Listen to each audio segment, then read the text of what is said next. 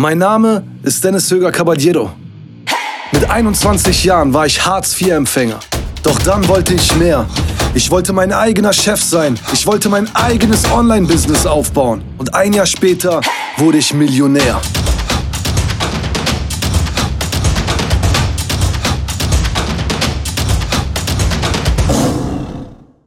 Ja, Leute, herzlich willkommen zu einer neuen Podcast-Folge von Selfmade. Mein Name ist Dennis Hüger Caballero und heute wollen wir darüber sprechen, warum du den Fehler immer erst bei dir suchen solltest. Was meine ich damit und was kannst du daraus lernen? Ja, äh, Im unternehmerischen ähm, Alltag, bei seinen unternehmerischen Tätigkeiten ist man oft an einem Punkt, wo man sagt, okay, das hat jetzt irgendwie nicht so geklappt. Ja? Äh, und je nachdem, wie man aufgestellt ist, ob man Mitarbeiter hat, ob man Geschäftspartner hat, etc., äh, wird natürlich geschaut, wo, woran hat es denn hier liegen. Ne? Denn am Ende fragt man sich immer, woran es hier liegen hat. Und äh, eine wichtige Eigenschaft eines führenden Unternehmers, eines äh, verantwort, äh, ja, verantwortungsbewussten Unternehmers, ist es, den Fehler erst bei sich selbst zu suchen. Ja? Denn äh, es ist vertane Zeit, äh, ständig irgendjemanden irgendwelche Fehler in die Schuhe zu schieben, wenn der Fehler doch eigentlich bei einem selbst liegt. Ja? Und vor allem, wenn man den noch früh genug erkennt, kriegt auch keiner was davon mit, ja? als wenn man jetzt ein großes Thema draus macht. Das nur mal am Rande. Aber wichtig ist es tatsächlich, den Fehler immer bei sich selbst zu suchen. Warum? Weil man oft gar nicht merkt, dass man selber die Schuld hat.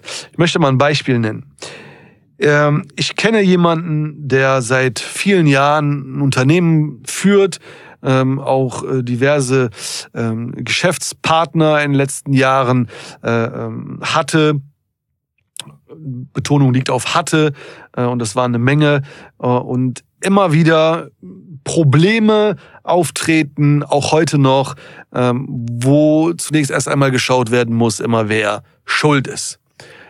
Was mir allerdings aufgefallen ist, seitdem ich, äh, seitdem ich ihn kenne, dass er die Fehler immer bei jemand anderen sucht. So. Das heißt, entweder bei Mitarbeitern oder bei Geschäftspartnern oder bei Kunden oder bei irgendwelchen Händlern und so weiter. Ja. Aber er selbst hat, so wie er den Anschein macht, nie einen Fehler gemacht. Und häufig muss ich dann allerdings ihm sagen, hör mal, das war dein Fehler. Ja? Ähm, und er merkt es nicht. Und was hat das für Konsequenzen? Gut, ich kenne ihn jetzt seit ein, zwei Jahren, aber was hat das für ihn für Konsequenzen gehabt in den letzten 10, 15 Jahren, seitdem er Unternehmer ist? Ein hoher Verschleiß an Mitarbeitern, ein hoher Verschleiß an Geschäftspartnern und eine Menge Stress. Und, das kommt noch dazu, nichts funktioniert. Denn wenn du die ganze Zeit immer nur den Fehler bei anderen suchst, dann bist du nur damit beschäftigt, bei anderen einen Fehler zu suchen. Wenn du aber keinen Fehler findest oder man findet immer irgendeinen Fehler, ja, man findet auch immer irgendeinen Buhmann, aber wenn du den tatsächlichen Ursprungsfehler nicht findest, wird sich dein Geschäft, dein Leben nicht verbessern. Im Gegenteil, du wirst noch mehr Probleme haben. Du wirst, wie ich gerade gesagt habe, einen höheren äh, Verschleiß an Geschäftspartnern haben, höheren Verschleiß an Mitarbeitern etc., weil da sinnlos Palaver entsteht. Ja, und ähm, das ist auch eine Eigenschaft, die von Stärke zeigt, an sich selbst erstmal äh, zu suchen, was habe ich eventuell falsch gemacht etc. Ähm, weil alles andere ist feige. Alles andere zeigt nicht, dass du auch nur einen gewissen Maß an Selbstvertrauen hast, dass du ein gewisses Maß an, an, an Empathie auch für, äh, für andere, ob es jetzt Geschäftspartner oder Mitarbeiter ist, äh, hast. Es zeigt einfach nur, dass du für nichts die Verantwortung übernehmen möchtest. Und als Unternehmer, ob es jetzt dein Mitarbeiter ist, der einen Fehler gemacht hat, egal wer, der Unternehmer hat immer die Verantwortung. Wenn meine Mitarbeiter etwas falsch machen, trage ich die Verantwortung.